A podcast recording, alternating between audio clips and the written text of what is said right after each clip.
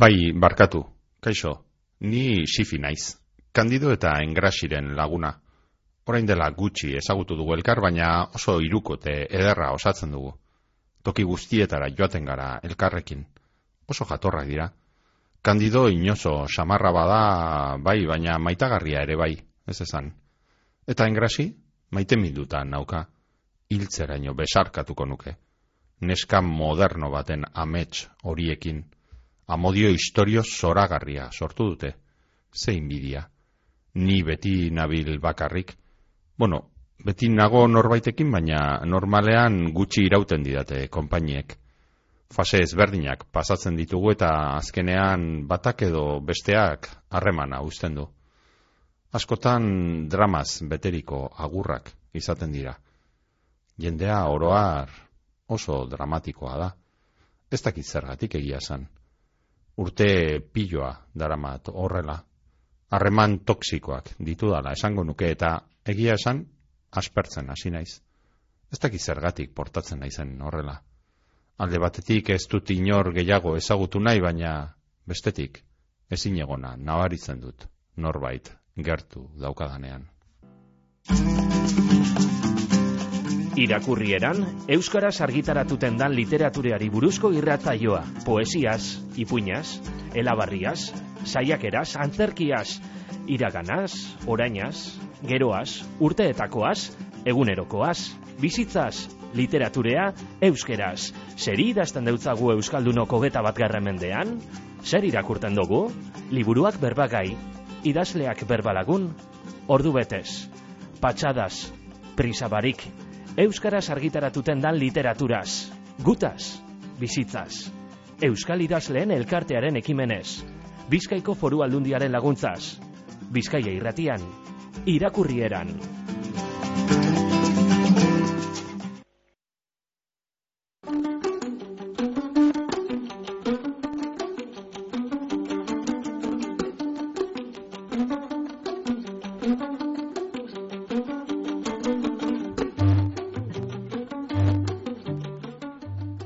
Iñaki Zit larrearen behin batean loiolan izango dugu berbagai gaurko irakurrieran saioan. Iñaki Zit larrea donostiar dramaturgoa da eta 2000 eta amalauan bukatu ebazan antzerki ikasketak eta geroztik gelditu barik dabil antzerkiaren munduan antzeslanak idazten batetik, baina baita e, antzeslan horiek defendatzeko taula gainera igo eta aktore lanak egiten 2000 eta emeretzian e, idatzi eban bere lehenengo gidoia, kontxita tou izeneko komedia. 2000 eta hogeian e, berriz, ubu errege antzeslan ezaguna Euskarara ekarri eban, eta taula gainean eman datu kuriosoa da, lehenengo aldia izan zala, 2008 honetan, e, ubu errege antzeslana Euskaraz e, eman zen lehenengo aldia, eta inaki ziden eskutik ekarri gendun Euskal Herrira, obra garrantzitsu hau. Urte horretan bertan ere beste antzeslan bat idatzi eban viral izenekoa, eta baita atzelariak izeneko film laburrarentzako gidoia bebai. 2008 batean berriz, gaur berbagai izango dugun, behin batean loiolan honen asia jarri eban inakik eta antzerki berriak e, Euskal Autonomia Arkidoko, hau da Bilboko, Donostiako eta Gazteizko antzokiek antolatzen daben e, antzerki berriak bekan lortu eban eta hortxe azizan historio hau josten eta 2008 bian kaleratu dau liburu formatuan Donostia kutsa saria irabazi ondoren 2022an bebai horrez gain gaizki antzeslana, gaizki izeneko antzeslana sortu eban eta horretan ere e, aktore ibi izan beraz horixe antzerkiari emandako bizitza labur, baina luzea dagoeneko ere bai. Eta behin batean loiolan e, liburuarekin e, batera, musika disko bat ere ekarri duzku inaki zidek. Kasu honetan e, lorde kantariaren melodrama izeneko diskoa. Ela Maria Lani Jelitz Okonor da lorde kantariaren benetako izena, Zelanda berrian jaiozan, mila bederatzion eta laro geita amaseian eta oso gazterik hasi zen musika sortzen eta oraindik amabi urte besterik ez zituela bere lehen diskografikarekin eh, lehen kontratua sinatu eban e, Universal Music Groupekin. Amabi urte baino ez zituela eta horaz zen lorderen e, musika ibilbide luze eta oparoa hainbat eta hainbat sari eta disko etorri dira horren ondoren. Eta horietako bat bigarrena, kaleratu eban bigarrena izuzen ere da melodrama, gaurkoan inakizidek ekarri dozkun diskoa lorderen bigarrena bimia eta amazazpian eh, Republic Records eh, diskoetxeak kaleratu eban diskoa. Oso disko berezia eta kontzeptu edo zailka ezina esaten dute dela kritikariek oso kontzeptu zabaleko diskoa baita baina batez ere badu gai nabarmen bat edo ardatz nabarmen bat eta hori bakardadea da. Kanta guztien jirabiran dabilelako bakardade hori. Zera bitxikeria bat ere badaukagu albun honen inguruan 2000 eta hogeian hain zuzen ere Rolling Stone aldizkari, musika aldizkari ospetsuak bosteun e, zera, garai guztietako bosteun e, album, bosteun diskorik onenen zerrendan sartu bai zuen lorderen melodrama hau. Hain zuzen ere, laureun da irurogei garren postuan beraz ez da, ez da gutxi. Eta gaur, horixe, lorderen melodrama diskoko hainbat kanta entzungo dugu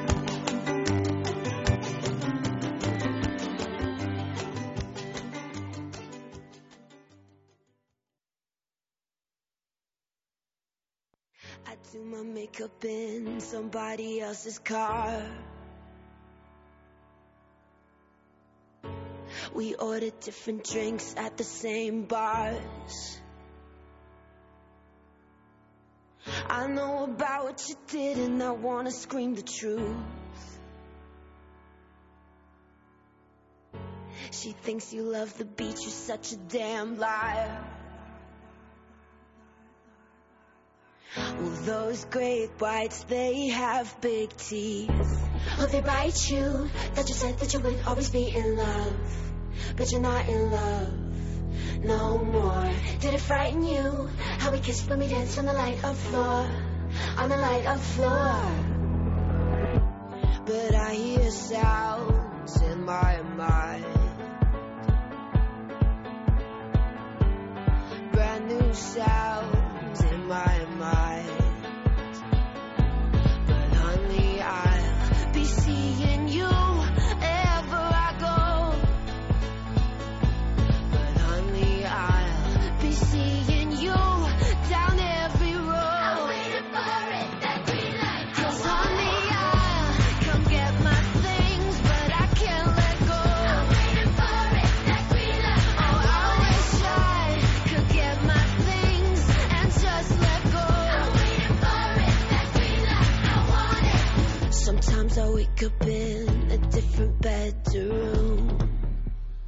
Iñaki Zit Larrea ondo etorri Bizkaia irratiko irakurrieran saiora eta eskerrik asko gurekin eh, egoteko tartetxoa hartzearren. Kaixo Arratsaldeon, eskerrik asko zuei. E, Iñaki ekarri diguzu behin batean loionan liburua eta horretaz egingo dugu luze berba urrengo bai. minutuetan, baina ekarri diguzu ere bai e, entzuten ari garen kanta hau, kantau daukan diskoa, lorde, eta lorderen mm melodrama diskoa. Ez dakit zergatik e, aukeratu dozun e, bueno, kantari hau, disko hau, zure e, berbaldi hau e, girotzeko, ez dakit e, presente dagoelako zure obra honetan, edo beste barik gustatzen zaizun e, e, kantari badelako, edo zergatik ekarri duzu lorde. Ba, asko gustatzen zaidan kantari bada, e, urtari dara matzate bere, bere karga pixat jarraitzen. Eta bereziki diska hau, melodrama diska hau e, askotan jartzen dut e, idazten dudan bitartean. Ez mm. bakarrik behin baten lehio lan idazti nuen, baizik eta edo zer gauzi idazten dudanean askotan bueltatzen ez diska honetara. Beraz, eta, bai, beraz bazara, e, ze hemen beti egoten da borroka, ona ekartzen dugu zan e, idazleen eta artean beti dago borroka batzuk, bueno, borroka edo, batzuk nahiago dabe isiltasuna idazteko, uste batzuk Mhm. musika behar dute idazteko, zuzara bigarren taldekoa orduan. Ba ez pentsa, biak e, bi taldekoa naiz, bi, e, zeren e, bai e, pentsatu behar dudanean eta eta norantza e, joan nahi dudan e, pentsatu nahi dudanean e, isiltasuna behar dut. Baina behin badakidala e, testua norantza doan, orduan bai jartzen dut musika et, eta, ba- eta batez, batez ere diska hau. Ez dakit zergatik bueltatzen nahi zen diska honetara, agian ja e, oso baneratu daukat, ez dut e, ia entzuten baizik eta ja atzean hor buruatzen dagoen zerbait da eta zertuan agian honekin errexi idazten dut. Eta inspirazio moduan ere bai. Ha, eta Bai. bakarrik erabiltzen duzu musika, ez dakite mu, bereziki musika zalea zaren edo bakarrik idazteko orduan edo edo gero aparte ere bai beste une batzuetan ere musikara ez. jotzen duzun edo Bai, musika talea mordu naiz eta demora guztia dazkat kaskoak belarrietan jarrita egun guztian. Ha, beraz, kaletik e, musika entzuten ere ibiltze zaren Bai. e, oietakoa zara. Bai, bai, eh, bai, gainera, egunen batean eh, kaskoak edo gazten baditut, eh, kristona morru ematen dit kaletik handezarintzun gabe joatea, arrara egiten zait. E, bueno, esan dugu behin batean e, loiolan, e, karri duzu, e, Mm. gainera ere kanta baten e, ez, e, izenburuarekin badu alako e, loturarik, beraz, Bai. argi dago musika oso presente dagoela zure, zure bizitzan. Baina liburua ez e, berba aurretik, e, hemen beti gustatzen zaigu atxeden alditxo bat edo parada txiki bat egitea liburuaren e, azalean, ez? Iruditzen zaigulako Mhm. askotan, ba, igual ez diogu e, garrantzi handiegia ematen, baina bueno, irakurlearentzat ere izaten du, ezta? Liburu baten azala da ikusten dugun lehenengo, lehenengo gauza, eta ez dakite, bueno, batzuetan, e, galdetuko izut ez dakit ze, ze prozesu edo ibili zenuten ba, ba, azala aukeratzeko batzuetan e, argitaletzeak e, aukeratzen dau bere bere aldetik edo beste batzuetan ba, idazleak be izaten dago hor zer esana, ez dakizuen kasuan zeran e, aukeratu zenuten azal bereziki deigarri hau, ez, zure, zure liburuan. Ba, begira, azalak ere badoka historio bat, eta Ah. historia eh, liburuarekin edo kontakizunarekin eh, lotuta dago eh, erabat. Ah, E, azalean argatzen, e, agertzen den argazkia da nire familiaren argazki bat. E, bertan nire, nire aitona agertzen da, nire birra aitona ere agertzen da, eta nire, nire aitonaren e, anai eta arrebak. E, nire aitonaren arreba baten ezkontza argazkia da. Erdian ikusten dira emakume bat eta gizon bat, e, bereik dira ezkonberriak, mhm. eta bereik dira nire historiaren protagonistak. E, bereik eta zerbaitetan oinarritua dago antzerkia, eta horregatik e, argi neukan e, azalean bereien argazkia atera batzela. E, nire amak oparitu zidan argazkia honeri, eta, eta gertatutakoa kontatu zidan, Mhm. eta hortik tiraka sortu nuen antzerki guztia. Aha. Liburuaren eh, azalean ikusten dugu argazki deigarri hori, olako kolas moduko batean, Mhm. ez da, egin da, Bai. eta horrekin batera garrantzia daukan beste, eta lehen aipatu dugun beste osagaia izenburua bera da, ez, eh, behin batean loiolan, ez dakite, bueno, oraintze sartuko gara, e, historioa eta zeri buruzkoa dan, eta jakina lotura handia daukan, ba, daukalo e, izenburu horrek, ez da, historioarekin, baina ez dakit e, zelan e, erraz aurkitu zenuen e, izenburu hori berehala etorri zitzaizun, inkluso igual historioa baino lehenago ja bazenuen ez, izenburu hori buruan, edo gerora, edo gehiago kostatu zitzaizun nola izan zen. E, Me, gerora etorri zen, nik e, testu hau beka batekin idatzi nuen, Mm. eta beka horretara beste izenburu bat aurkeztu nuen. aha, Gero e, hautatua izan nintzenean, e, ba, ia urte oso batez e, ibili nintzen testua idazten, eta ez dakitzen momentutan aldatu egin nuen, eta orduan behin batean lehiona etorri zitean. E, loiolan gertatzen delako antzerki Mm. guztia, eta egia da ez daukala bestiarekin zer ikusirik, baina egia da behin batean loiolan gertatutako zerbait da, eta orduan, e, bueno, pixkate lotura hori egin nuen, baina abestiarekin berez ez dauka, ez dauka zer ikusirik Hmm. bakarrik izenburua eta eta beste noski izenburua pamatu delako eta bueno, Bai. grazia egiten zidan ere bai. Ba, izenburu, izenburu deigarria da, ezta. Mm. E, bueno, ez dakit, esan dugun, antzeslan batei buruz e, berbetan ari garela, Mhm. eta behar bada ez gaude oso ohituta e, antzeslanak irakurtzera, e, normalean ohituago gaude jakina, ba antzeslanak antzoki batean ikustera. Ez dakit e, bueno, alde horretatik e, zelan ikusten dozun zuke hori ez? Antzerkia irakurtzearen, antzerki datzia irakurtzearen kontu hori behar bada irakurleren bat ola beldurrez bezala dago eta ez dakite e, zelan animatuko ote zenuken edo konbentzituko ote zenuken antzerkia ere irakur daitekeela. Bai, noski irakurri daiteke eta eta erres asko gainera. Eh, hasieran agian eleberri bat irakurtzera bitu zaudenean, ez duzu harretan diri jarri behar e, irakurketa modu horretan, eh? Ja, bituta gaude eleberriak edo e, irakurtzera. Antzerkian badude gauzatxo batzuk aldatu dira, baina egia esan gutxi gora bera den berdina da, eta, eta nik esan nuke ia erraxagoa dela, e, behin oitzen zeranean antzerki irakurtzera, zenen ia dena elkarrizketak dira. Eta askotan jende asko edo gutxi irakurtzen dutenek esate dute, ez nik berdut liburu bat elkarrizketa askorekin, zen horrela azkari e, irakurtzen dut. Ba, just antzerkia hori da, antzerkian e, askoz ere gehiago e, azkarrago irakurtzen da, eta erresago, e, deskripzioa deskribapen gutxi azkagulako, eta elkarrizketa asko azkagulako.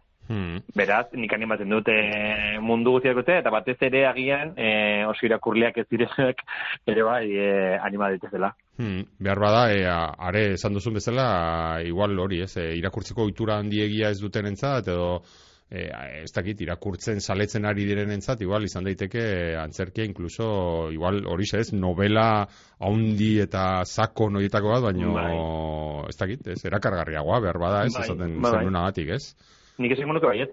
Eta gero gainera, eh, depende nola dagoen idatzia, baina justo adibidez kasuanetan, e, behematen loiola badago idatzia oholtzarako, oholtzarako prestatua dago. Orduan, oso errex ikusten duzu oholtza batean, e, deskribapen gutxi ditu, baina baina ikusten duzu non dauden, nola izango zen, zein sartuko zen, zein atarko zen, nik uste, e, harina dela irakurtzen, eta eta azkarra batez ere, oso hmm. azkar irakurtzen da. Hmm. Bueno, orduan, beldurrak kendu ditugu, eta bagoaz, e, behin batean loiola honen e, barrunbeetara.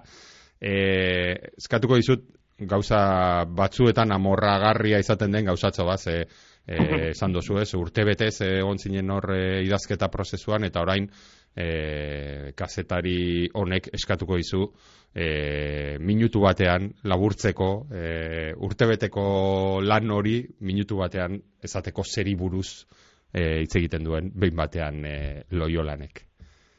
Bai, ba, behin da betien loiolan, e, esan bezala, e, hasi nintzen idazten, ama kontatu zidan e, pasarte bati tiraka, eta pasarte da nire e, aitonaren arrebari gertatu zaion zerbait. Ez dugu esango zer, e, pasarte guztiz dramatikoa da, eta horri tiraka, e, hori izan zen mila behatzen da hogeita urtean, e, hogeita magoz, hogeita masei, eta e, orduan hiru denbora banatu nituen. Gertakaria hogeita maseian e, gertatzen da, gero berrogeita mabian nire amari nire fikziozko amari zeo zer e, gertatzen zaio, eta gaur egun niri edo fikziozko niri, zeren e, nire burua ere sartu dut, nire amaren mm -hmm. burua ere sartu dut, baina, bueno, fikzionatuta noski, orduan, e, iru gara jauetan e, gertatzen den historio bat da. Eta nola batez ere, e, gure aurretik etorri direnek sortzen dituzten gauzak e, eta gauzak dira denean, e, bueno, arazoak edo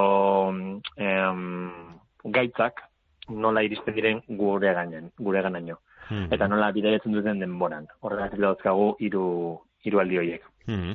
Ez dakite zure amak historioa kontatu eta bere ala etorri zitzaizun, ah, hemen badago antzeslan bai, baterako bai, bai. zera. Guztiz.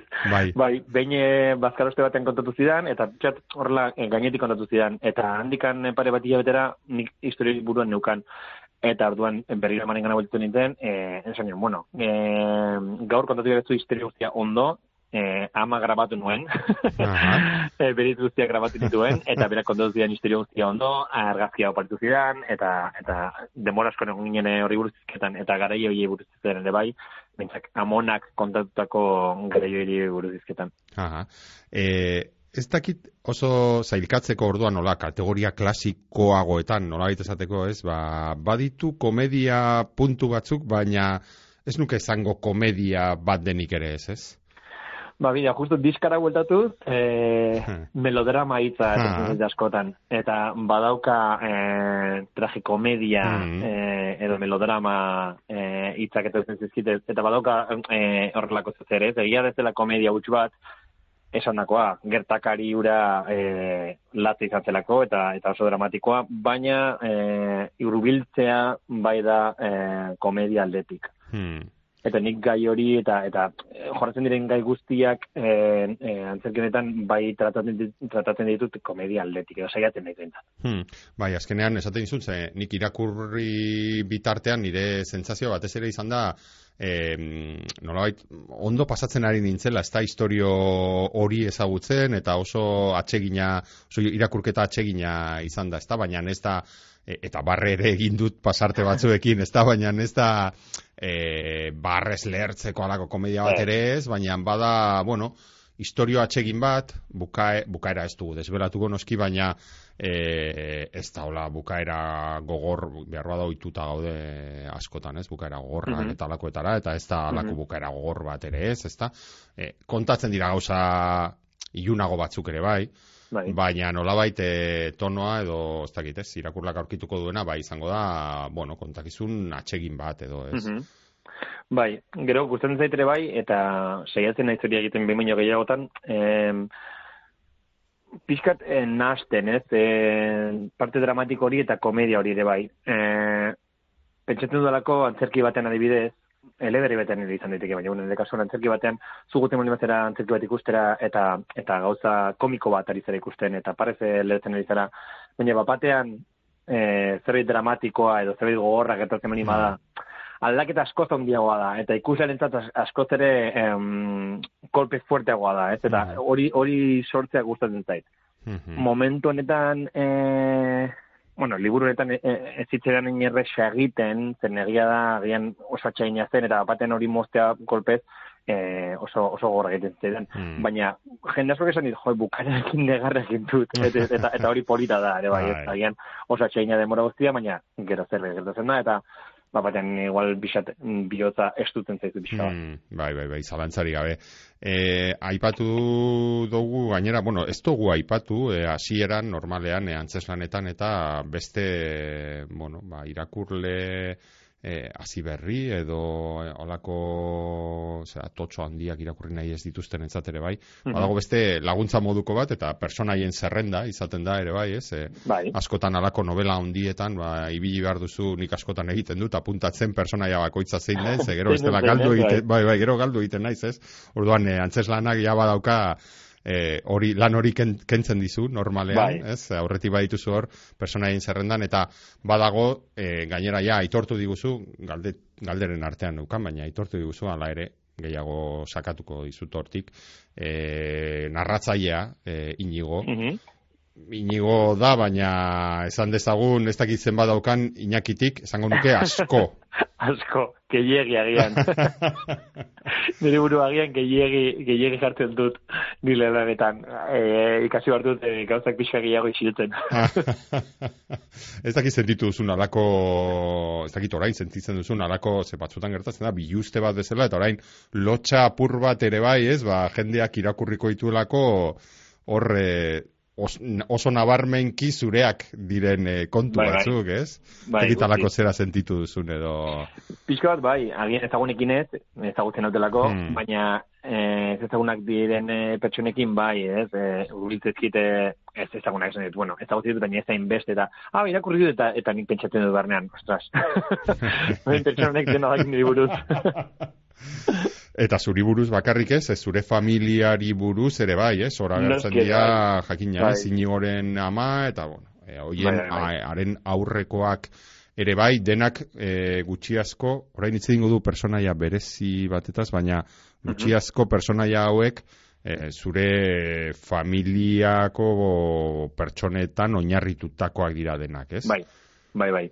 E, lehengo garaikoak, hogeita maseikoak errealak dira, eta esan bezala, e, azaleko argazkian e, agertzen direnak dira, gero beste guztiak fikzionatuak daude. Baina, idazten duen ere, niretzako bintzat erresa da, e, pertsona batengan pentsatzea, eta eta bere, bere tonua jartzea. Hmm. Orduan, erresago egiten dut. Amarekin adibidez, e, amaren historia ez da erreala, guztiz fikzionatua dago, Aha. baina bai berak esaten dituen hitzak edo nola esaten dituen nire amak horrela hitz egiten du. Orduan, niretzako erresatzen amaren hitzako hor jartzea nezita bere historioa beste, beste bat izan, eta eta hau faltsua izan, baina mm, erresa egiten zidan amak horrela esango luke. Orduan, bai. Hmm. Hor agertzen dira, gainera, denontzat ezagunak diren ere pertsona batzuk, adibidez, e, Balentziaga, e, Mhm. ez, e, zera, moda Bai. diseinatzailea, eta historio horiek ez dakite zure familian gertatutako kontuak ere badira, ez da? Bai, oiek bai, nire Mhm. aitorren arrebak e, Balentziagarentzako lan egin zuen, jostun bezala, eta Aha. Parisera joan zen. Mhm. Eh, bai, bai, bai, Mhm. hori reala da. Badea nolabait hori esaten ari gara, ez kontakizuna berez nahiko errealista da, baina badago personaia berezi bat, Bai. errealismo horretatik, pixka bat ateratzen gaituena edo xifi, bai, eta, bueno, konta iguzu pixka bat, kontatu alden lekura arte, Bai. nor zer den xifi, Ah, bueno, esango dugu, ez da zer den xifi. bai. bueno, xifi xifilisa da, Mm. xifilis eh, gaixotasuna.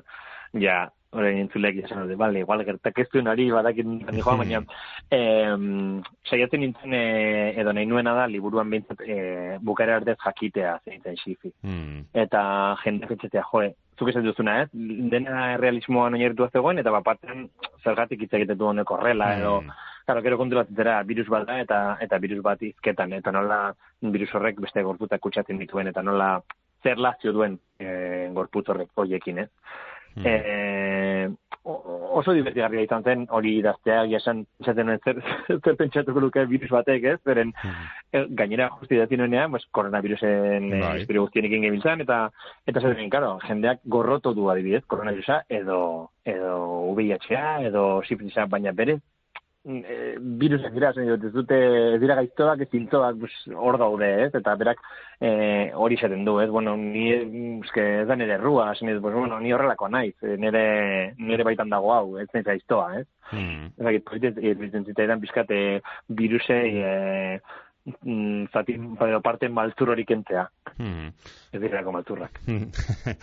e, autofikzioa beraz praktikatu duzu, ez? Argi Mhm. eta garbi ez dakite zure aurreko lanetan horren argi edo egin duzun e, autofikzioa edo edo hau izan den beharroa da Ez, hau izan da argien nik uste.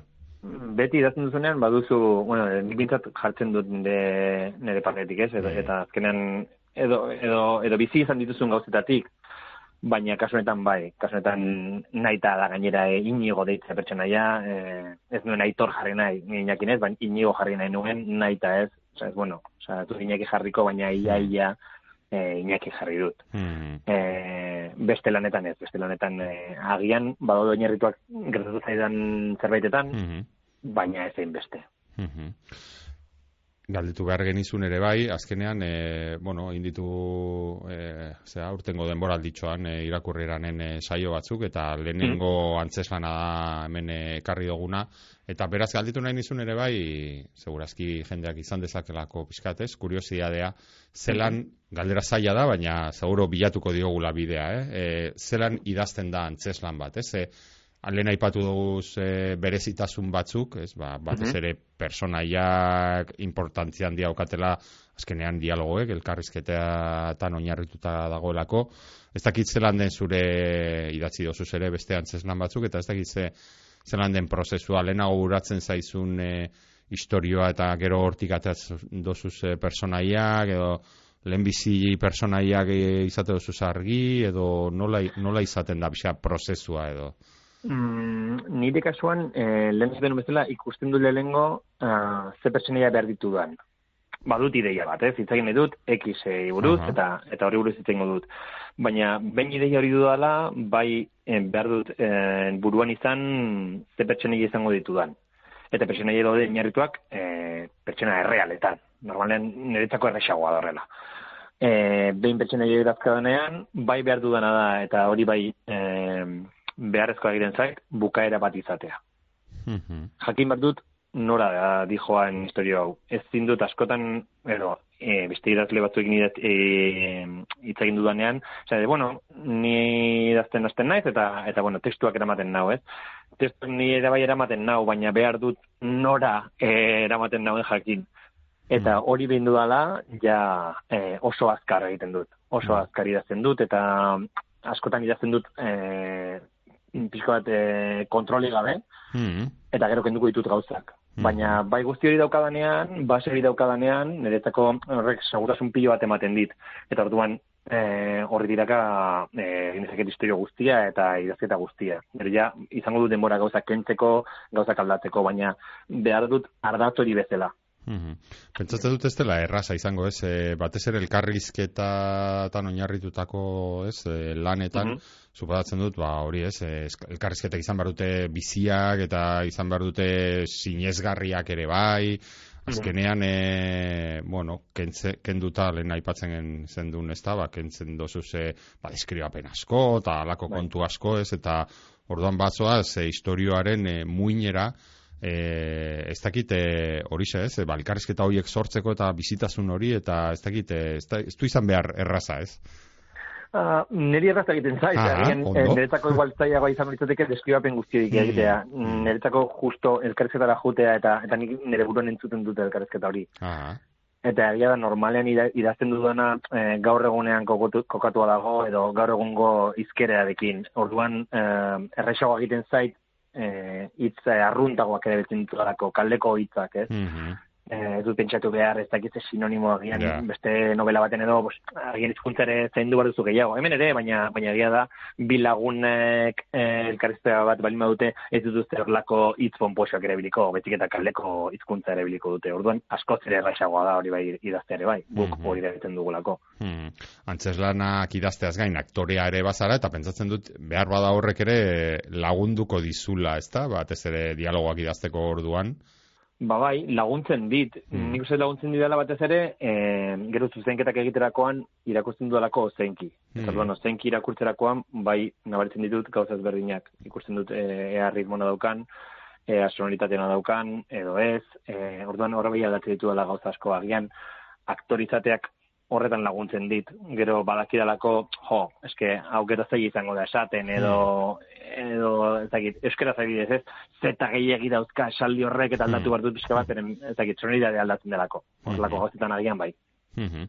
Ez dakit inoiz gertatu zaizun, bueno, eh, antzerki munduan zabiltza, antzerki kasketak ere egin dozuz, eta baina, hala ere ez dakit inoiz gertatu zaizun, ez? Ba, historio bat etorri edo, jo, on, oni buruz idatzi nahi dut, eta eh, antzeslan bat idatzi beharrean, ba, idatziko dut ipuin bat, edo novela bat, edo ez dakit alako zerbait gertatu zaizun, noiz baita izan duzun tentazioa beste genero batzuetara jotzeko idazketan. Ba, orain ez, egia esan, e, agian zuzenen betxetu duelako antzerkia idaztea gustatzen dela eta eta momentuz hori egiten duelako.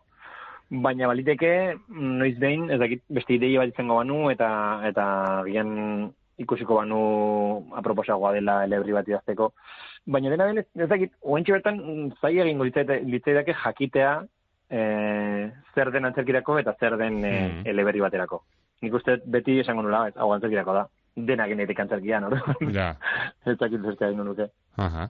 E, itzuliko gara behin batean loiolan eraz, e, apur bat e, joan gara hortik, eta mm lehen kontatu diguzu, e, hau idazteko, gidoi hau idazteko ere e, antzerkigintza berriak, deitzen den e, beka jaso zenuela, eta urte mm betez e, egon zinela e, zera idazten ez, eta okerrez banago hor ere beste, bueno, gidoilari, beste dramaturgo batzuk ere egoten dira, elkartzen zarete noizean behin, eta bai. ez dakite zelan izan zen prozesu hori, ze, bueno, asieratik zenukan ideia, zuk zeuk garatu zenuen, baina gero ere ba, beste idazle batzuekin, beste dramaturgo batzuekin elkarlanean ere, nolabait, hor, segurazki gauzak eh, aldatzen edo modlatzen joango ziren ere bai, ez?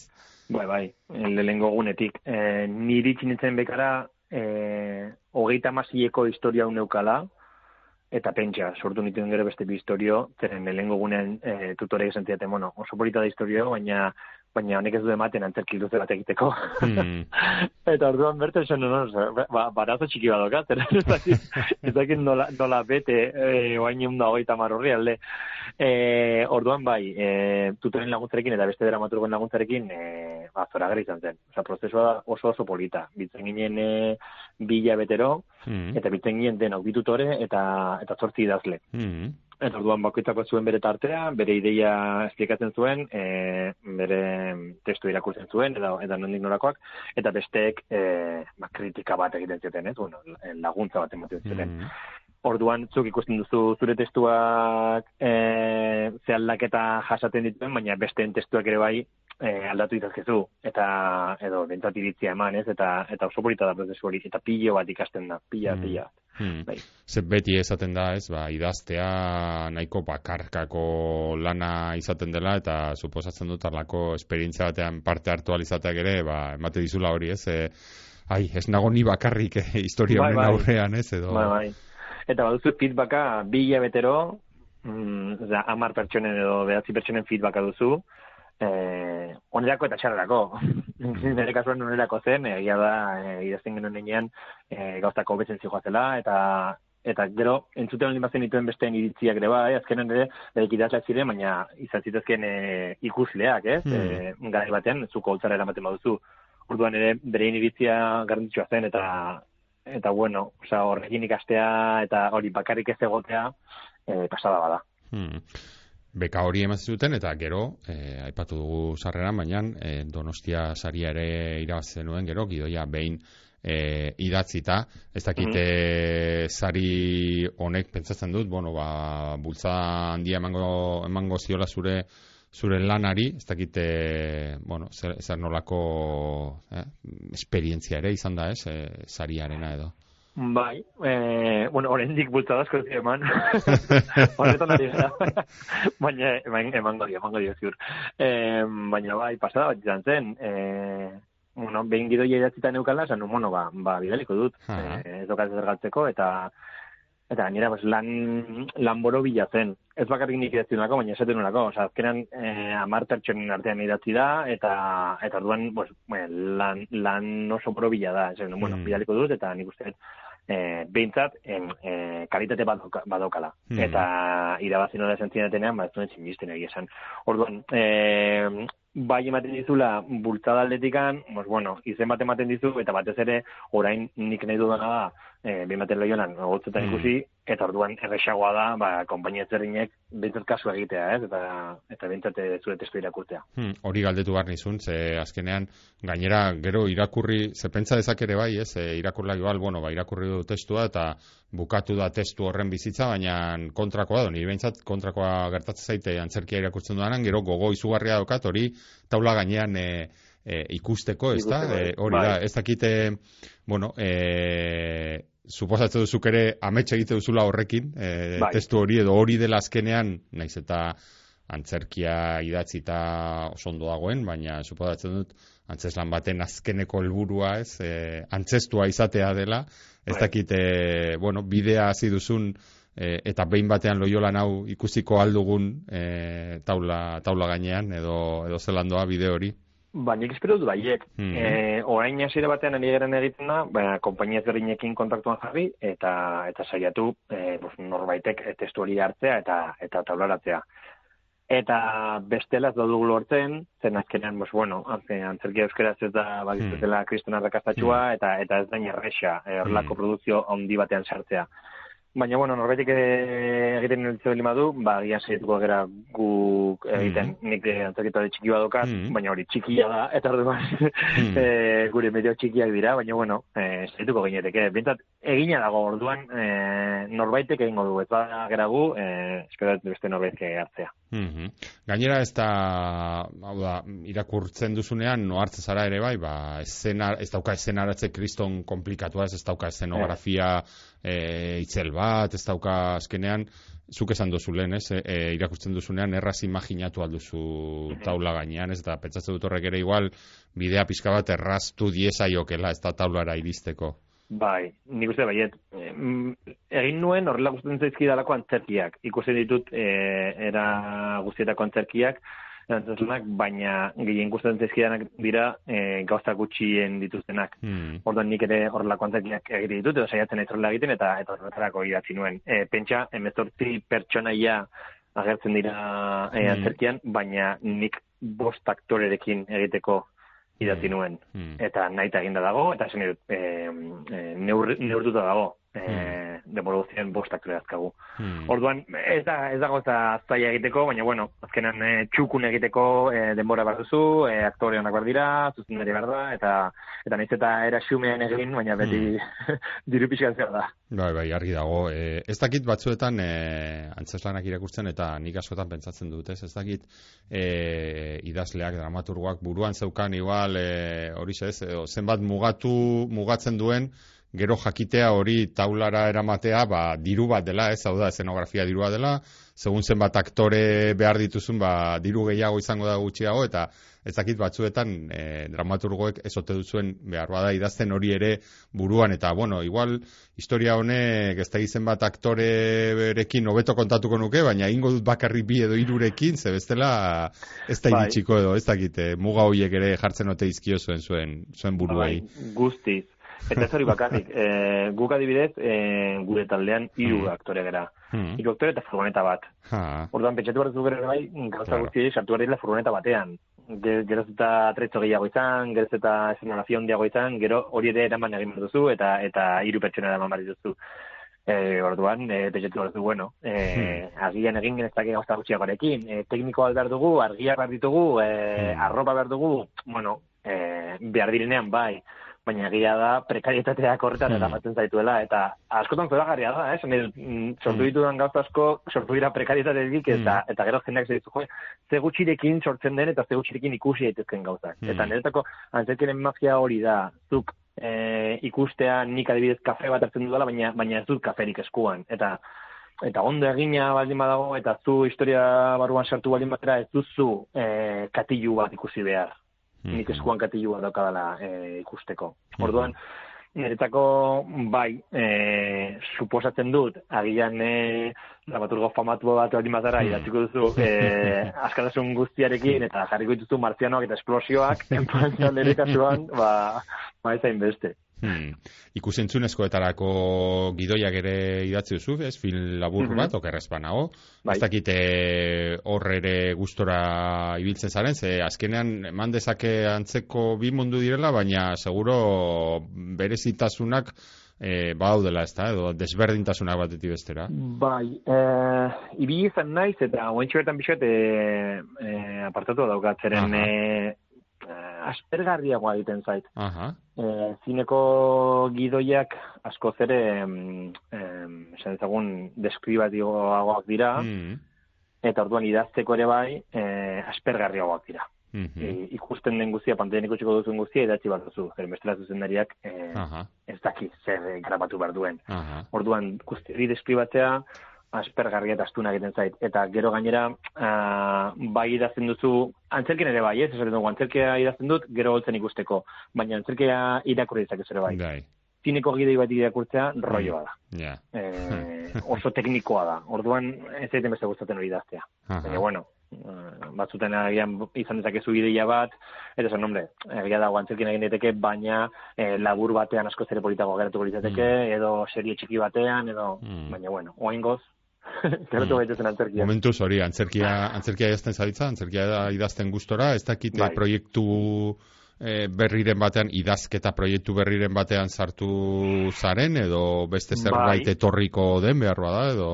Ba, oaintxe bertan justo atzo, atzo deren egun, eh, hautatu gintuzten eh, pabillon 6 en eh, Ah. Bilbon, antzeslan Bai. berri bat egiteko, eh, nire gidei batekin, eta eh, horretan, eh, Aha. entzaioak etorren astean hasiko ditugu, eta apirilean edo estrenatuko dugu. Aha. Bueno, Bai. orduan ba, baduzu, baduzu lana momentuz. Bai, bai, bai, lana. e, behin batean era itzuli eta hortik bukatzeko ere, bai? Ez dakit, e, hau ere importantea izaten da, ez dakit zu zeu gustora geratu zaren e, egindako lanarekin, edo orain ikusita esaten duzun e, batzutan ere gertatzen da, ez, ah, hau igual desberdin jarri bar nuen, edo, Bai. edo tira, ondo, gustora egindako lanarekin. Ez, eh, oso gustora, Mm. egia esan, agian eh, hori gertatu izan zait beste, beste lan batzuekin, baina behin baten lehionan hain irakurrita daukat, eta Mm. hain landuta, eta hainbestetan, eh, hainbeste aldaketa egin ditugu, eh, bai, oso barrenatu daukadala, eta, eta oso konten dagoela geratu denarekin. Hmm. E, batzutan gertatzen zait, e, denborara bergin irakurtzen dudanean, e, bai ez dela, ostras, ez zen Hmm. gogoratzen hau, hau idati izana, eta, eta gustatzen zait. ez da, mira, oso ondo inakiren gatik, e, bere garaian hau idatzi zuen, eta zorionak polita. Sentsazio polita da hori, jo, eh? bai, Eh, bai, ze- bai, bai. Batzutan sentitzen, sentitzen da, ez, inoiz eh, hemen konfesatu digute, ba, igual lotxa pizka bat, ez urte asko pasata, irakurtzen zu berriro, eta ui, nola idatzi nuen nik gauza hau, ez? Claro, claro. Baina, noie, gustora, ira, Claro. idatzitakoarekin gustora bazauz, ba, bueno, eh, urtera, Ja. ja. ez berdina esango du, baina, baina baintxe bertan bai dut, ostras, ba, esaldi hau ez nuen gogoratzen eta, eta ondo dago. Deituko izu hemendik hamar urtera eta galdetuko izu, aber, eh, eh, zelan ikusten duzun behin batean egilan.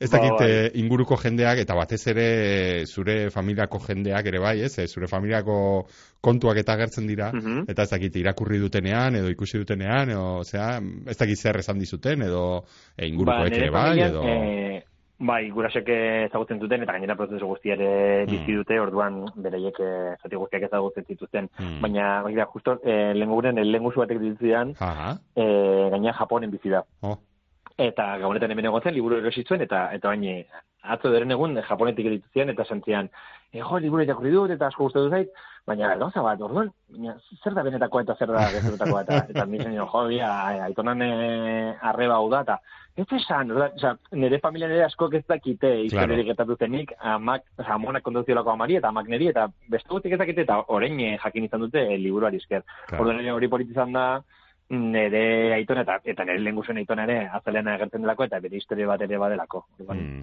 Polita familianetzako. Hmm, ez dakite ingurukoek edo jaso duzun alako feedbackik edo jendeak eh, zeo zer komentatu izun edo...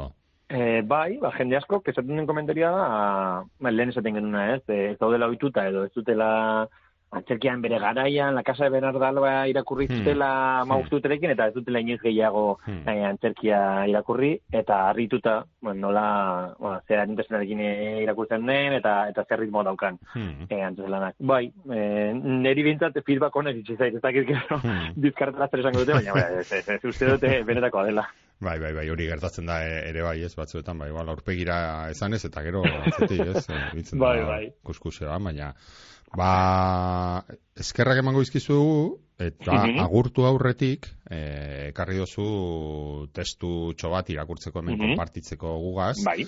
Ez dakite noren testua ekarri dozun, Ba, begira, kar, e, testua da Carmele Michelenarena, Mhm. eta aurten berak eh, nirekin batera irabazi du kutsasaria, Mhm. eh, kontakizun laburren eh, Mhm. saien. izan genuen hemen, abenduan, eh, Ah, bai. bai, elkarrizketa egin genion, berari, berari ere bai, eh, Mhm. pentsatzen dut, bere aragizko mamuak liburutik hartu dozu zati bat. Ba, utziko ditugu entzuleak, zure ahotsarekin eta zuri berriro ere eskertuko dizugu, e, tartetxo hartu izana, gurekin e, egoteko, eta ea laster aukera daukagun, e, behin batean loiolan ere, ba, irakurtzeaz gain, taula gainean ere, taula gainean da. ikusteko. Ba, Ba, bai. Carmeleren hitzekin eta Iñakiren ahotsarekin geratuko gara. Banekien giltzak eroriko zitzaizkidala. Pelikuletan beti gertatzen da. Ezkaratzeko atera eltzar nengoela imaginatu dut ezingo nuela atea lehengotik zabaldu. Gertatu horretik ikusi dut neure buruan, eta lasi izan da, alaxe gertatu da. Urduri jaso ditut lurretik, eta gost, kosta gintzait behar nuen aurkitzen. Atza trabatu zait, giltzak ies egin dit, eta berriz bilatu behar ezin ditut besteen artean. Zabaltzea lortu duanerako, bihotza ezarritik irtetear nuen. Ateari bakarrik izteko denborarik eman gabe bultzatu dut indarre. atzera begiratzera ausartu ezinik igo ditut lehen eskaiarak, eta bapatean argia itzali da. Ilun betan geratu naiz. Parean ikusi dut etengailua, argi gorria erdian duela. Esku horretzatzeren indoanean ordea, ezkaratzeko ateren aurretik itzal bat pasadela sumatu dut. Agertu eta desagertu egin da, eta agertzen eta desagertzen pasadituen bi segundu horietan, ez nuen bihotza lehertu zaitia. Farolen argia baino ez da geratu bi ateetan, bi argikarratu baino ez. Korrika egiteari utzi diot, baina presaka jarraitu dut gorantz. Argia piztea baino idia hobe eruditu zait ilunpetan jarraitzea pareta goteledunaren kontratik. Burua makurtuta pasanaiz eskaiera buru edatik, bada ezpada. Eta egan egiten saietu naiz pausoa ematerakoan, egurezko zorua alik eta gutxien zapaltzeko. Etxiko giltza prez daukat eskuan, indarrez estutzen dut atzekin honek ere ies egin ez diezadan. Atera gertzuratu ala, berriz azeleratu zait bihotza, berriz kolpeka, eta giltza dardaka sartu dut sarraian. Azkar gurutzatu dut atea, nahi baino motelago ala ere, giltza sarraian trabatu baita segundu erdi. Hori ere banekien, hori ere ikusi egin dut gertatu horretik. Kolpe zitsi dut atea. Bioza irentxi eta arnasa hartu dut. Irten ez banau, ni hilko naiz bihotzekoak jota. Sarraiari bi buelta eman dizkiot, bain eta berriz tiratu dut heldulekutik, ondo itxita dagoela frogatzeko. Atearen kontra utzi dut bizkarra lehenengo eta burua gero. Asperen luze egitea behartu dut nire burua, airearekin batera urduritasuna kanporatzeko. Dioksido karbonoa soilik bota dut. Beste behin arnastu dut, eta beste behin, eta beste behin, baina estarriak dardare egitza jarraitzen du airea pasatzerakoan. Eskaratza harreko argia piztu du norbaitek, ez dut ikusi, entzun egin dut urduritasuna areagotu zait. Arnaz estu ozen batek mundua irentzi du. Ezin dut bere beste ezen entzun. Zalantza egin dut arnaz nire barrutik datorren edo ateren beste aletik. Eta nire arnaz estua isiltzen saiatu naiz beste arnaz estua entzuteko. Baina ezin dut nire arnaz estua isildu, agian ez delako nirea. Behatxulotik begiratu beharko nukeen orden ikusteko, baina atetik urrundu naiz poliki-poliki. Behatxuloari bizkarra ematera usartu gabe.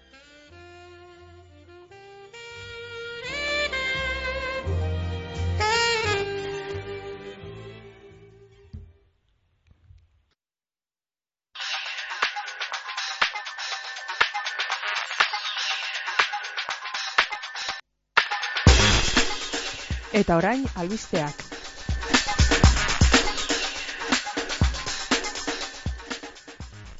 Oraina kontakizun saio sortaren berri emoten, hasiko gara albistentzako tarte hau. Izan ere saio sorta honetan lau itzaldi eskainiko dizkigute. Eta lau itzaldi horietan e, idazle asko eta asko dagoz. Bilboko zenbat gara elkarteak eta bira kulturguneak antolatu dabe. Oraina kontakizun izeneko jardunaldia eta hemen bizkaiko hiriburuan izango da. Hilabete honetan bertan hasiko da otsaiaren amalauan eta hilabetez izango dira. Bata bestearen segidan hainbat hitzaldi martxoaren amalau, markatu martxoaren, hogeita, sortzi darte guztira lau saio egingo dira, eta saio horietako bakoitzean, gai daizberdin bat e, jorratuko da beste beste, hitzen erabilera, gaur egungo militantzia eredua, aixialdia, edo etorkizuna izango dabez, gai horiek izango dabez, berbagai Saioak eh, Galder Perez eta Goizalde Landabaso kazetariek gidatuko dabez eta horietan esan dugun bezala hainbat eta hainbat idazle egongo didez. Esate baterako lehen bizikoa otxaiaren e, amalauan, eraz laster batean izango da, otxaiaren amalauan, kafean txokian eta hortxe, lorea agirre eta arkaitz kano izango dira islariak kontakizuna eta hitza izeneko solasaldian. Gero etorriko dira horren e, ostean, otxaian bertan ere bai, otxaiaren hogeita sortzian, biran, kontakizuna eta militantzia izenekoa, Mariluz Esteban eta edoi etzarte idazleekaz, kontakizuna eta izialdia ondoren Xabi Landabidea Unibertsitateko irakastea eta Katisagirre idazleak az martxoaren amalauan kafean txokian eta azkenik datorren kontakizuna Jule Goikotxea eta irakaslearekin eta maialen Lujanbio Bertsolariarekin martxoaren hogeita sortzian biran. Baina, esan dakoa lehenengo itzordua, otxaiaren amalauan lore agirre eta arkaitz kano kafean txokian parte hartu nahi izan ezkero imeia bidali behar duzu, eh? programazio bira, programazio bira abildua gmail.com elbidera bertan eh, emango dizkizuete xeetasun guztiak otxaiaren amalauan hasiko den oraina kontakizun saio sorta honetan parte hartzeko.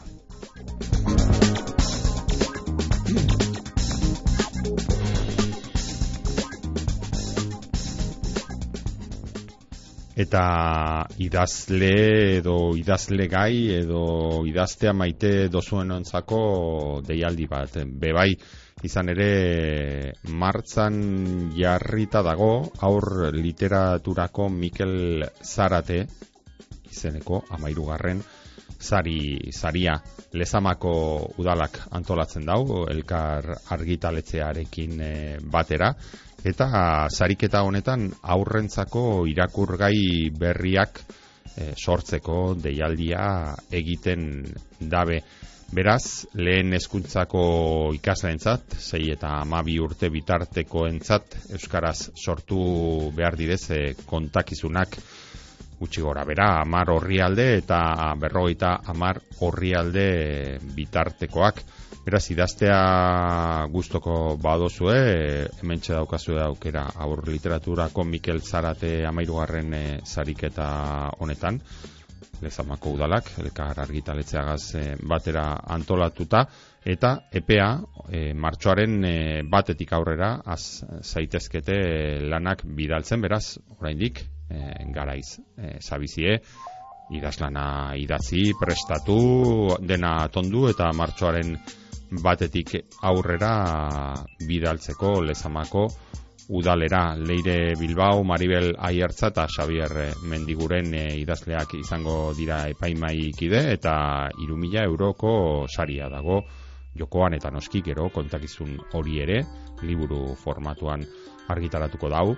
Elkar argitaletzeak beraz hasi arkatzak zorrosten eta zuen istorioak prestatzen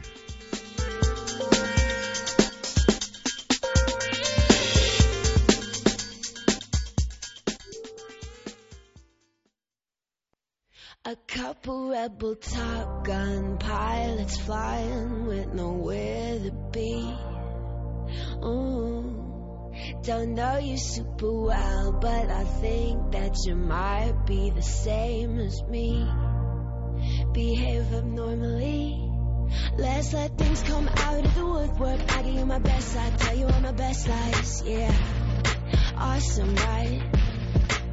So let's let things come out of the woodwork. I give you my best I tell you all my best lies. See me rolling, showing someone else love, dancing with our shoes off. No, I think you're awesome, right? Our rules, our dreams, we're blind. Blowing shit Gaur ez da nahikoa izango liburua istearekin, gaur antzokiko teloia ere itzi beharko dugu. Izan ere behin batean loiolan antzeslana izan dugu berbagai eta unea iritsi da antzokiko argi guztiak itzali. Eta esan bezala teloia ere isteko gaurkoan e, zuekaz egon gara hemen hasier aztui teknikan eta Mikel Aion nineu e, mikroaren aurrean datorren e, astean ere, hemen izango gara irakurrieran berri batekin badakizu Euskal Idazleen elkarteak Bizkaia irratiagaz batera prestatu eta egiten duen literaturari buruzko saio honetan Bizkaiko foru aldundiaren laguntzagaz. Esandakoa datorren astean itzuliko gara, kontu historio personaia berriekin eta animoz betea bitartean horixe asko irakurri, antzerkia ere bai, noski, eta txintxo ibili datorren aster arte.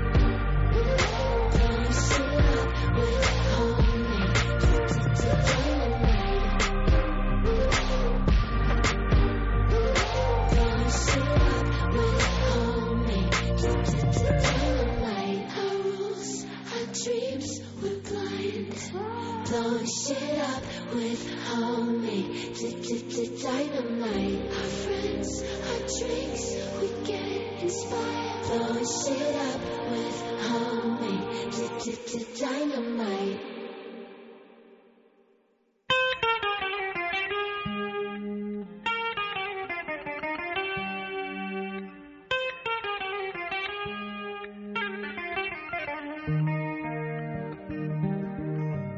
Hau izan da gaurkoz irakurrienan saioak emon dauena.